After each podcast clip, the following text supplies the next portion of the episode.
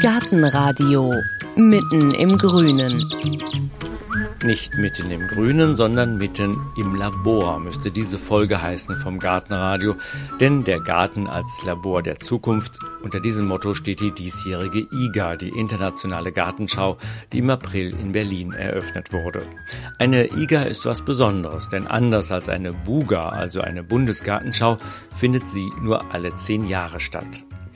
In Berlin hat man sich dafür ein Gelände ausgesucht, das für sein Grün schon seit Jahrzehnten berühmt ist. Es sind die Gärten der Welt in Berlin-Marzahn. Eine Gartenlandschaft mitten in einem Bezirk voller Hochhausblöcke und trotzdem lockt eine Idylle, in der man eine gärtnerische Weltreise unternehmen kann von den wellenförmig gehakten Kiesflächen im japanischen Garten über die Nachbildung wilder Natur im koreanischen Garten bis hin zu dem mauerumsäumten orientalischen Garten, der nichts weniger als eine Nachbildung des Paradieses sein soll und von dem wir hier im Gartenradio schon erzählt haben. Für die IGA wurde die Anlage jetzt noch erweitert. Ein englischer Garten ist dazugekommen. Ein ganzer Berg, der Kienberg, wurde mit einbezogen. Eine Seilbahn wurde gebaut und zum ersten Mal in der Geschichte einer IGA oder auch Buga gehört eine Schrebergartenkolonie zum Gelände. Man will zeigen, wie das Schrebergärtnern vielleicht in Zukunft aussehen könnte. Denn das Motto der Garten als Labor der Zukunft zieht sich wie ein roter Faden durch das Ausstellungskonzept der IGA. Auch in den zehn Themengärten, die angelegt wurden, um neue Gestaltungsmöglichkeiten für Reihenhausgärten, Hinterhöfe oder sonst eher kleine Gartenareale aufzuzeigen, geht es um neue Ideen für die Zukunft. Welche das sind, wollte Heike genauer wissen und ist hingefahren auf die IGA 2017 nach Berlin. Es ist ein grauer Tag mit vielen Wolken, als ich mein Fahrrad in Berlin-Marzahn am Haupteingang der IGA auf dem Blumberger Damm festmache. Der erste Eindruck ist ein bisschen, naja, eine breite Treppenanlage führt nach oben zum Eingang.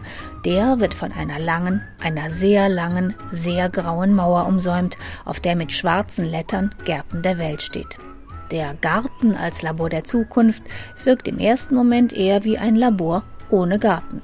Aber wenn man einmal drin ist, wird es besser. Zwar ist es noch früh im Jahr und einiges muss noch wachsen, aber gleich neben dem Haupteingang bieten die Gartenkabinette überraschende Einblicke in internationale Gartenideen.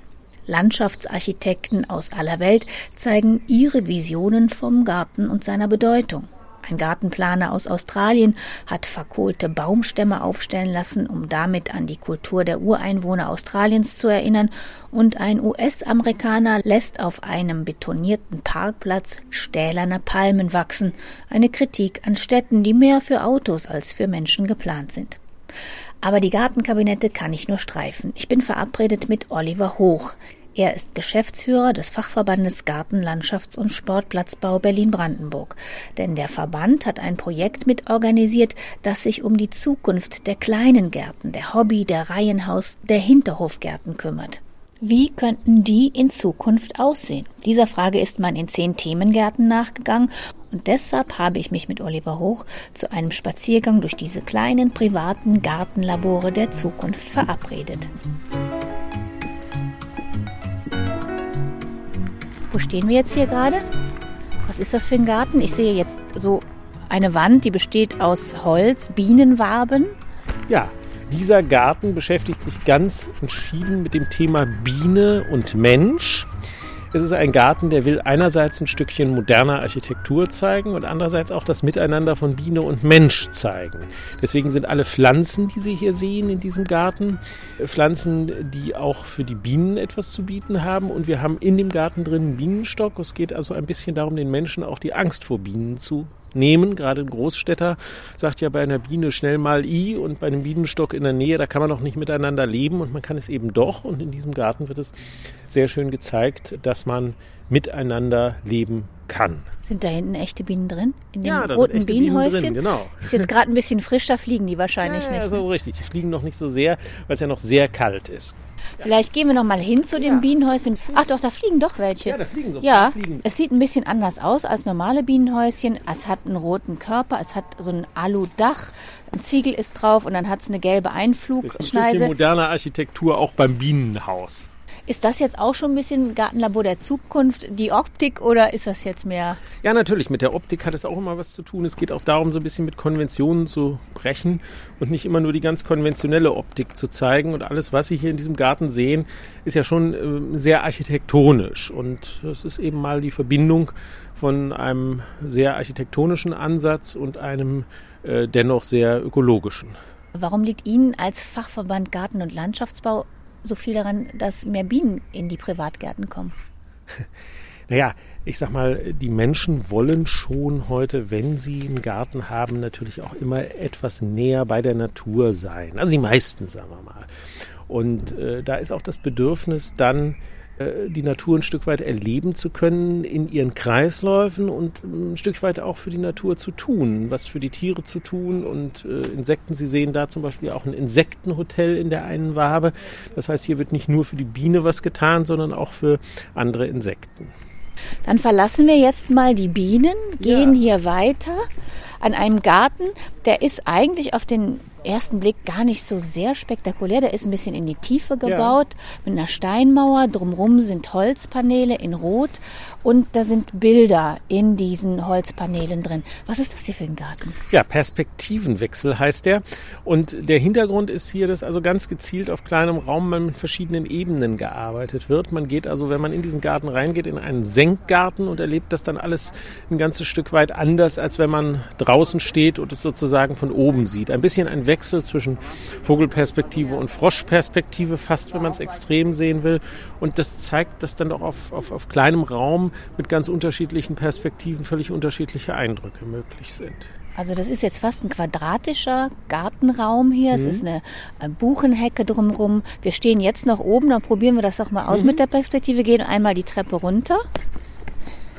Stehen jetzt unten in dem grau gefliesten wie würden Sie das nennen? Senkgarten? Ja, nennen wir das ruhig einen Senkgarten. Das ist jedenfalls ein abgesenkter Raum und da erlebt man so ein bisschen das ganz Ursprüngliche des Gartens als den abgegrenzten Raum gegenüber der Umgebung. Ne?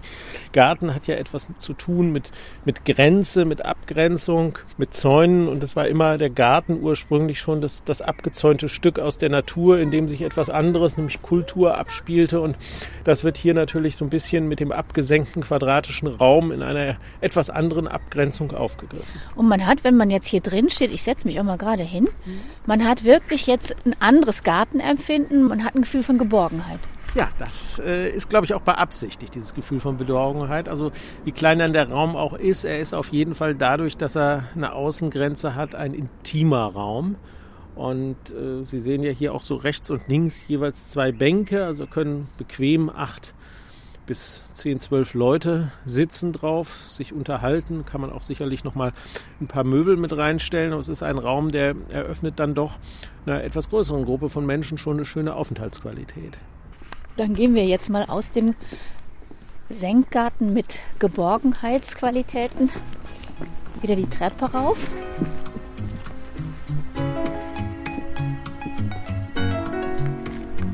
Ja, da gehen wir jetzt hier auf einen Palettengarten dazu. Da gibt es ja. Paletten, die sind gestapelt, stehen auf Rollen. Move Me.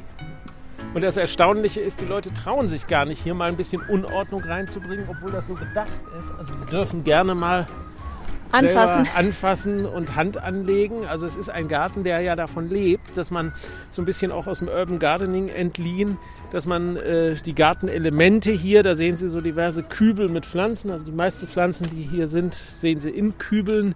Die Kübel darf man also hin und her schieben und darf sich den Garten dann auch gestalten, wie man es gerne möchte.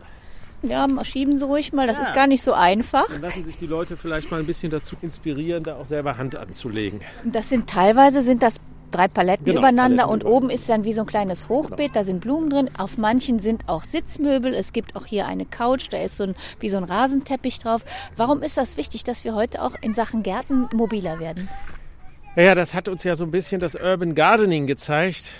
Berlin ist ja so ein bisschen ein Zentrum dieser Kultur, wo man eigentlich auf temporären Flächen was macht. Und da geht es darum, natürlich die Dinge dann auch hin und her bewegen zu können. Und das wird in diesem Garten eigentlich dadurch aufgegriffen, dass wir mit ähnlichen Materialien wie Paletten, also Gebrauchtmaterialien arbeiten und dass dieser Garten so gestaltet ist, dass man die Dinge auch schnell hin und her fahren kann, notfalls auch woanders hinbringen kann. Ja? Und wenn Sie den Untergrund sehen, das ist hier ein ganz konventionelles Rost, sozusagen Gitterrost, auf dem sich das alles bewegt. Das heißt, das können Sie sich dann durchaus auch als ein Dach oder eine Terrasse vorstellen. Also eine Idee für einen Untergrund, den Sie nicht bepflanzen können. Und wir sehen da gerade auch kleine Besucher und ja. große versuchen zu schieben, zu Ja, ziehen. Er lädt dann doch ein zur Bewegung. Ja, so soll das auch sein. Und wir drehen uns nur einmal um. Ja. Dann kommt man über Holzwege in einen Garten. Moment, da sehe ich hier ist, da sind hier überall auch so, so Tafeln angebracht. Da steht Präriepflanzung mit Holz. Ganz richtig. Präriepflanzung mit Holz. Das ist ein ganz simpler Titel. Und worum geht es hier? Man sieht also eine insgesamt eher etwas trockenheitsliebende Pflanzung. Viele Menschen sagen, ich möchte nicht mehr äh, Hektoliter Wasser in meinen Garten pumpen. Und äh, wenn ich mal im Urlaub bin, dann verdurstet er. Also die Tendenz, naturnah zu arbeiten, mit Pflanzen zu arbeiten, die hier in der Region auch überlebensfähig sind, die gibt es allenthalben. Ähm, Das Team, was hier geplant und realisiert hat, dem ging es darum, Pflanzen zu zeigen, die unter hiesigen Klimabedingungen auch ohne große Bewässerung äh, überleben können. Insofern ist hier auch ein Stückchen Regionalität und regionale Pflanzenauswahl mit. Was haben wir denn hier für Pflanzen? Ja, wir haben natürlich hier auf der einen Seite ausgesprochenen Frühblüheraspekt. Also die Frühblüher, die Sie alle sehen aus der Zwiebel, die brauchen ja nicht so viel Wasser, weil sie im Grunde genommen sich sehr stark über die Zwiebel ernähren. Ansonsten, was hier gerade kommt, ein starker Gräseraspekt, der wird natürlich im Jahr dann auch die ganze Pflanzung sehr stark dominieren. Der wird rund die Hälfte der Pflanzung ausmachen. Ja, ansonsten viel xerophytische Sachen mit dicken Blättern. Alles Pflanzen, die darauf ausgerichtet sind, nicht allzu viel zu verdunsten und mit dem Wasserbestand auszukommen, den es hier gibt.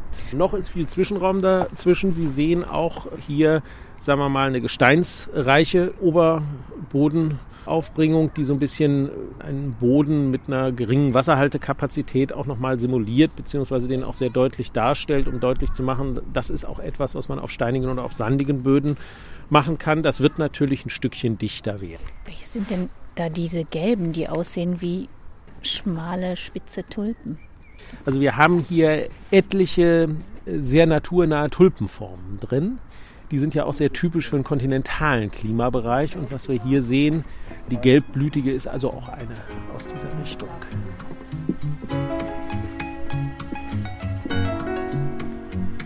Ja, hier mal was, was ganz, ganz entschieden in einer Dimension bleibt. Pflanzenstreifen Klinker, ein Garten, der ist ganz flächig angelegt und lebt im Grunde davon, dass die Pflanzen alles sehr bodennah bleibende Pflanzen, hier zum Beispiel die Alchemilla, die sie da mit drin haben, das sind alles Pflanzen, die bleiben relativ äh, bodennah und greifen auch in Farbe die Ton, den Ton des Steinmaterials auf. Mosaik, das ist eigentlich hier das wesentliche Gestaltungsmerkmal. Man will und soll drauf gucken. Und das ist natürlich auch ein Rückgriff, wenn man sich so überlegt, denken wir an Andalusien, ne? die maurische Gartengestaltung, da spielt das Mosaik eine große Rolle. Hier werden also sicherlich dann so historische Bezüge zitiert und wir haben etwas, was ganz gezielt anders als der Garten Kontraste machen, Menschen äh, zum Beispiel oder die, der Garten mit den verschiedenen Ebenen in einer Fläche bleibt und eine schöne Draufsicht ermöglicht. Also das ist jetzt hier auch wieder ein quadratischer Garten. Der ist gepflastert mit rechteckigen Steinen in beige und in ja so eine Art Anthrazit. Und dazwischen gibt es Beetaussparungen und die sind dann bepflanzt. Aber meinen Sie, dass das jetzt auch eine Anregung sein könnte für einen privaten Garten? Tja, ich sag mal, die Menschen lieben es ja zum Teil auch sehr ordentlich und geometrisch. Und wenn man sich überlegt, wie viele Leute sich dann den Vorgarten komplett versteinern, dann sollte man doch lieber einen schönen Wechsel aus gestalteten Trennflächen, aus Pflaster und einer dazu passenden Pflanzenauswahl nehmen. Ich höre da ein bisschen raus, dass Sie sagen, das ist so ein Kompromiss besser als ganz zupflastern. Ach, ich weiß nicht, über Geschmack will ich gar nicht urteilen. Es ist ein schöner Versuch, die Pflanzen in eine, sag mal, mosaikartige Gestaltung mit einzubeziehen und insofern vielleicht auch mal ein neuer Gedanke. Ich sag mal, ich, ich sehe es immer so ein wenig wie bei der Documenta, wenn mir von zehn Kunstwerken zwei etwas sagen, dann heißt das ja nicht, dass die anderen acht nicht anderen Menschen was sagen können. Dann gehen wir jetzt einfach mal weiter. Wie viele Gärten haben wir jetzt schon? Ich glaube, sieben haben wir bisher. Hier haben, wir den Aquaponikgarten. Aquaponik, also ein Modell, kleine geschlossene Nährstoffkreisläufe zu simulieren, zu erzeugen. Hier geht es also darum, dass hier in den Becken Fische gehalten werden und daraus entstehenden Nährstoffe im Wasser dann zur Bewässerung dieser Wand genutzt werden können, sodass also im Garten ein Nährstoffkreislauf kleinen, ja, äh, simuliert wird oder, wenn Sie so wollen, erhalten bleibt, was ja heute nur noch sehr selten gelingt. Also wer jetzt hört Aquaponik und Fische, der denkt vielleicht an einen Teich oder an ein Becken, das einem Swimmingpool ähnelt oder so. Das ist alles falsch. Das kann man erstmal alles vergessen. Ja. Wenn man hier reinkommt, dann sieht man jetzt eine Wand die bepflanzt ist, so eine Bretterwand. Und davor steht eine Holzkiste, die ist geschlossen. Da ist oben ein Gitter drauf und da sind jetzt die Fische drin. Ja, richtig, genau so ist das. Also man muss sich natürlich immer ein bisschen davon verabschieden. Also man kann dort, wo die, wo die Fische düngen sollen, nicht gleichzeitig drin baden. Das ist entweder oder, aber man kann natürlich das Wasser, wo die Fische drin leben, gut dafür nutzen, den Stickstoff, der dort durch die Ausscheidung der Fische drin ist, natürlich zur Düngung der Pflanzen zu nutzen. Und hier ist es eben ganz gezielt mit einer Wand gemacht worden. Das Thema Aquaponik ist in Berlin nicht ganz unbekannt. Wir haben die Aquaponik-Farm an der Malzfabrik, ein sehr innovatives Projekt. Und dort wird ja auch in richtig großem gewerblich genutzten Umfang Fischzucht betrieben und Salatzucht und Tomatenzucht. Und das wird also auch durchaus hier in der modernen Restaurantszene sehr erfolgreich vertrieben und ist also nicht nur ein Gedankenmodell, sondern hat auch wirtschaftliche Praxis erreicht. Und hier geht es einfach darum, diesmal in einem kleinen Privatgarten mit aufzugreifen. Es wird sicherlich Menschen geben, die auch ein Interesse daran haben, sagen wir mal, über die reine Pflanzenauswahl hinaus und über die Gestaltung hinaus mal im ökologischen Kreislauf denken, was zu ja. realisieren in ihrem Garten. Wenn ich jetzt so einen Garten gerne hätte, dann brauche ich erstmal zum Beispiel ein Becken für Fische. Richtig. Wie groß muss das sein? Die Größe hier Durchaus. ist, also das ist jetzt vielleicht drei Meter mal ein Meter? Ja, so in der Drehe. Also ich sag mal, mit einer Badewanne ist es da nicht getan. Also man braucht da schon etwas mehr Raum. Man bräuchte im Grunde genommen sowas in der Größenordnung von zehn Badewannen jetzt dann vielleicht los und wird es interessant. Und was für Fische sind drin? Das ist eine gute Frage. Ich glaube, sie sind bisher noch gar nicht sehen? eingesetzt. Der Hintergrund war, dass wir hier noch nicht frostfrei sind.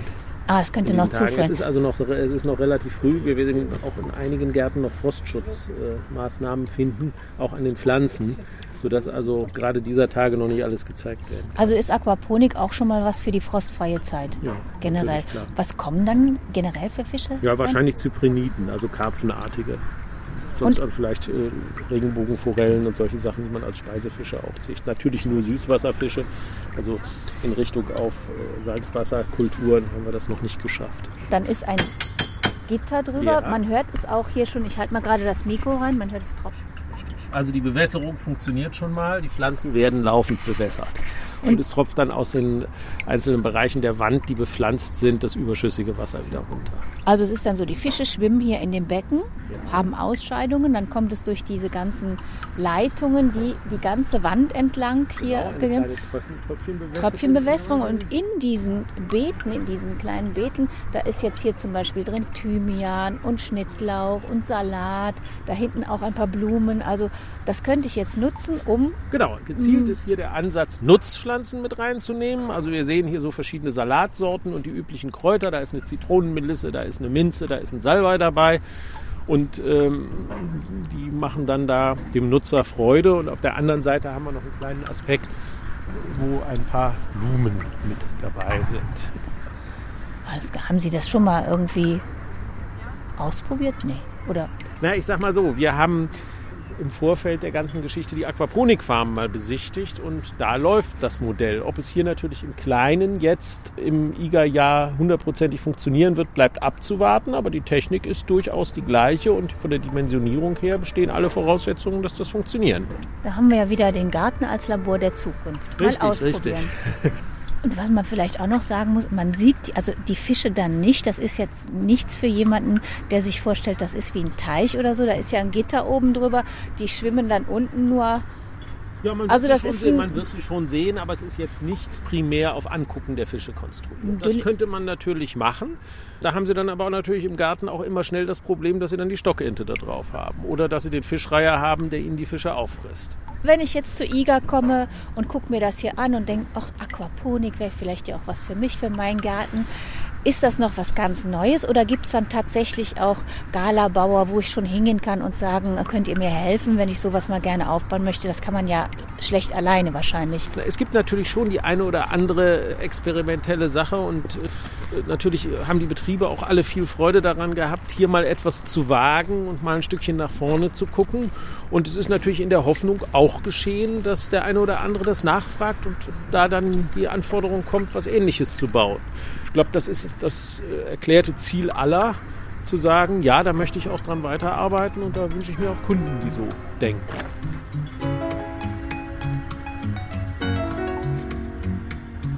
Haben wir jetzt hier dann eine Firma, die hat gedacht, ich wage jetzt mal Freizeit, Chillen, Beach, Hängematte. Wir sind jetzt in einem ja fast karibisch anmutenden Genau. Garten, nur die Pflanzen sehen nicht aus wie in der Karibik. Richtig.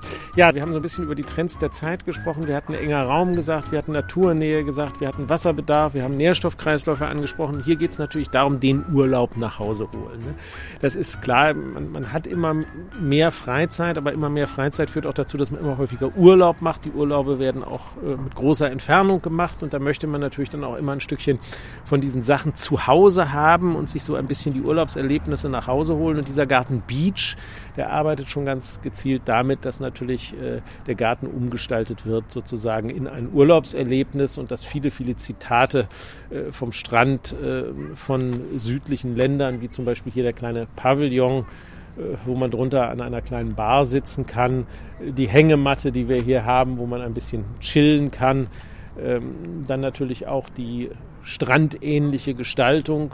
Ich sage mal natürlich etwas grob steiniger Strand, ist hier kein Feinsandstrand, sondern aber kennen natürlich auch viele Strandorte, wo die Strände ja etwas grober sind. Ja, und wir haben dann auch ein entsprechendes Mobiliar hier. Also ist dann hier das Gartenlabor mehr so in Sachen Lifestyle und nicht unbedingt neue Das geht Technik? natürlich fließend ineinander über. Nicht? Der eine liebt mehr den Lifestyle und der andere liebt mehr die Naturnähe.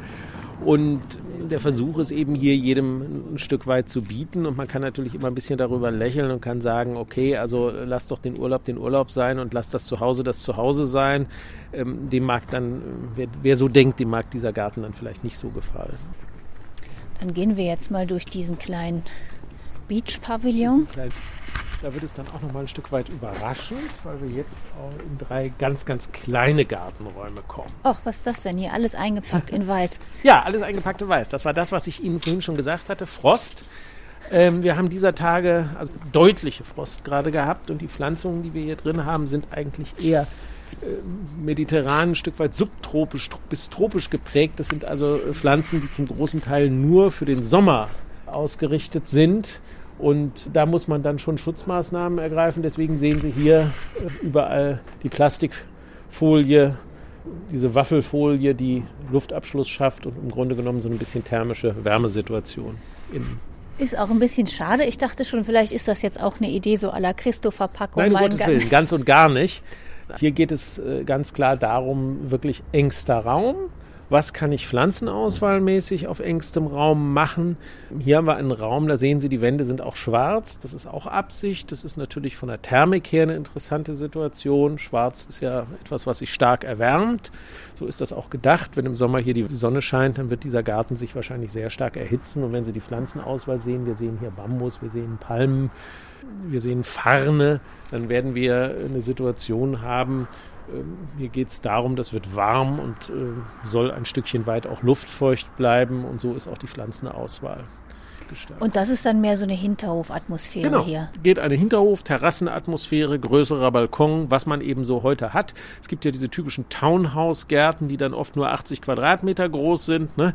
Äh, auf der anderen Seite haben sie manchmal in Neubauten Dachterrassen, die schon größer sind und äh, dazwischen bewegt sich das. Aber ist das jetzt, hier stehen ja ganz viele Palmen.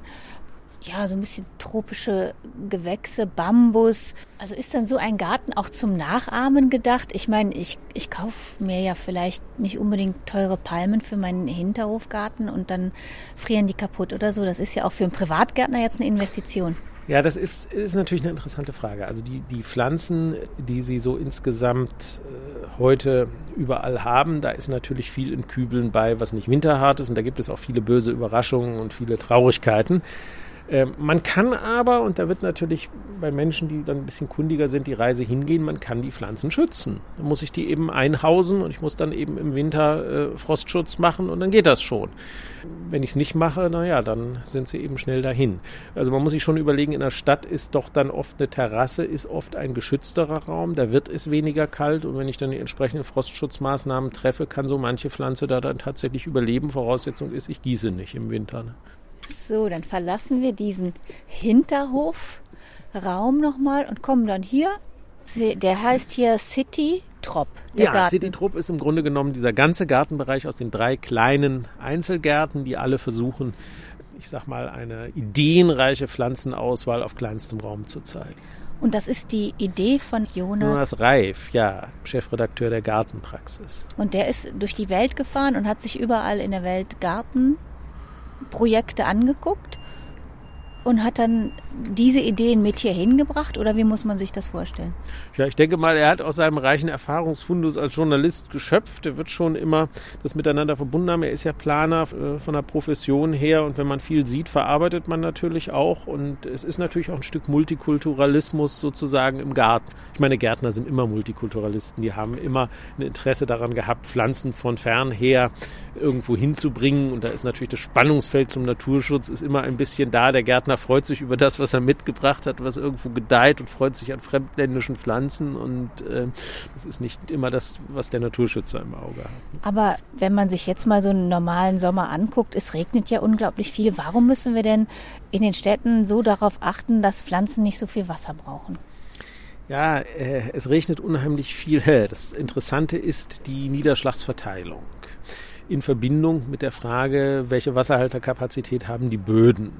Wenn Sie an Ihre Region, Sie sind Kölnerin, denken, dann haben Sie dort äh, viele Niederschläge und Böden mit hoher Wasserhaltekapazität. Das sind im Wesentlichen sind die Pflanzen dort Niederschlagswasser ernährt. Hier haben wir eine ganz andere Situation. Hier haben wir Brandenburg, Streusandbüchse, sandige Böden. Böden mit einer sehr geringen Wasserhaltekapazität, eine ganz andere Niederschlagsverteilung und infolgedessen sind fast alle Pflanzen hier Grundwasser ernährt. Das ist äh, den Bäumen auch anzusehen. Die reagieren sehr allergisch auf kleinste Schwankungen des Grundwassers. Ja, und wenn Sie ähm, in der Stadt jetzt so einen Kübel haben, ja, Sie können natürlich, wenn Sie mit einem sehr schweren Boden eine andere Situation simulieren, einen Boden, der dort eine gute Wasserhaltekapazität hat, können Sie auch andere Pflanzen durchbringen. Das geht schon. Also man kann so ein bisschen die regionale Situation auch verfälschen und eine andere simulieren. Das geht immer. Aber hier ganz klar etwas, was äh, so eher die örtlichen Verhältnisse aufgreift. Und wenn ich jetzt aus dem Rheinland oder aus Bayern hier hinkomme als Gartenfreund und will mich so ein bisschen umgucken, passt das dann in eine andere Region oder eher nicht? Ja, wir haben so ein bisschen die Situation in Deutschland, dass man vielleicht die eher so ein bisschen subkontinental getönten Regionen, die also trockene Sommer haben, kalte Winter, trockene Sommer, die haben wir in Bayern durchaus auch. Also Nürnberg hat eine ähnliche Situation.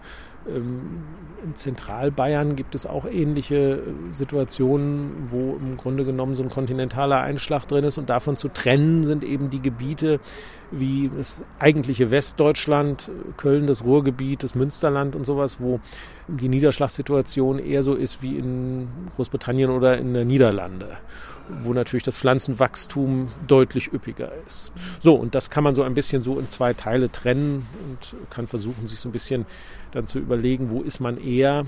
Und insofern ist natürlich Berlin immer ein kleines bisschen was anderes als Köln. Jetzt haben Sie ja aus, ich weiß nicht wie vielen Vorschlägen hier diese zehn Themengärten ausgesucht. Waren bei den Bewerbern, die Sie hatten, auch Vorschläge dabei, wo Sie gedacht haben, Mensch, das könnte interessant werden, ist vielleicht noch ein bisschen früh oder trauen wir uns nicht dran, ist für eine IGA vielleicht zu risikoreich, wir wissen nicht, ob das funktioniert, aber gärt dann noch in Sachen Zukunft Garten was, ähm, was man hier noch nicht zeigen kann? Natürlich möchte man und würde man auch immer gerne mit dem Thema Schwimmteiche arbeiten. Ne? Das ist zum Beispiel so ein Thema, da gibt es immer eine Grenze, wie naturnah darf es sein, wie sauber soll das Wasser sein das sind schon Ansätze, die sind dann in so einer Gartenschau schwer zu zeigen, weil da doch die Vorstellungen äh, sehr unterschiedlich sind. Also der eine möchte was naturnah haben, ist dann auch eher bereit, in etwas trübem Wasser zu baden, wenn dafür ein bisschen mehr Natur drin ist. Und der andere möchte es poolnah haben. Und äh, da traut man sich dann vielleicht auch nicht, äh, solche Sachen dann äh, in die Diskussion zu werfen, weil es da ein bisschen schwer ist, sich zu entscheiden. Und so kommt es bei den Gärten als Labor der Zukunft eben auch immer auf die Bedingungen an, denen ein solches Gartenlabor unterworfen ist. Wenn Sie sich Anregungen holen wollen für Ihren Garten, finden Sie Fotos und Tipps auf unserer Internetseite gartenradio.fm. Wenn Sie selber hinfahren möchten zur IGA und sich die Hausgärten, die Gartenkabinette oder die Gärten der Welt anschauen wollen, dann haben Sie noch bis zum 15. Oktober 2017 Gelegenheit dazu. Wir sind damit am Ende von dieser Folge vom Gartenradio. Wir verraten Ihnen natürlich noch, wovon wir in der nächsten Folge erzählen und Sie hören noch einen Ton aus dem Garten, der hoffentlich auch in Zukunft genauso zu hören sein wird.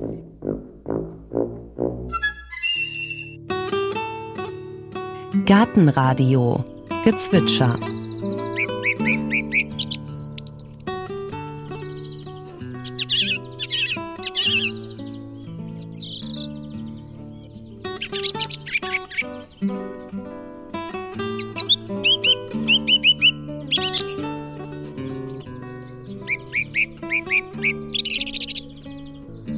Das war die Singdrossel.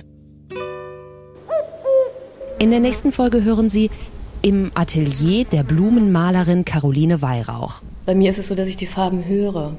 Die haben Frequenzen. Also ich höre die, ich kann das innerlich summen. Das ist ganz merkwürdig. Das sind obere Töne, Orange zum Beispiel ist ganz hoch und die grünen Töne sind dunkel und bassig und ich schmecke die auch. Und dann sehe ich auch, wo auf der Blüte und wo im Bild noch ein höherer Ton fehlt und den setze ich dann an. Das kann ein helles Grün sein.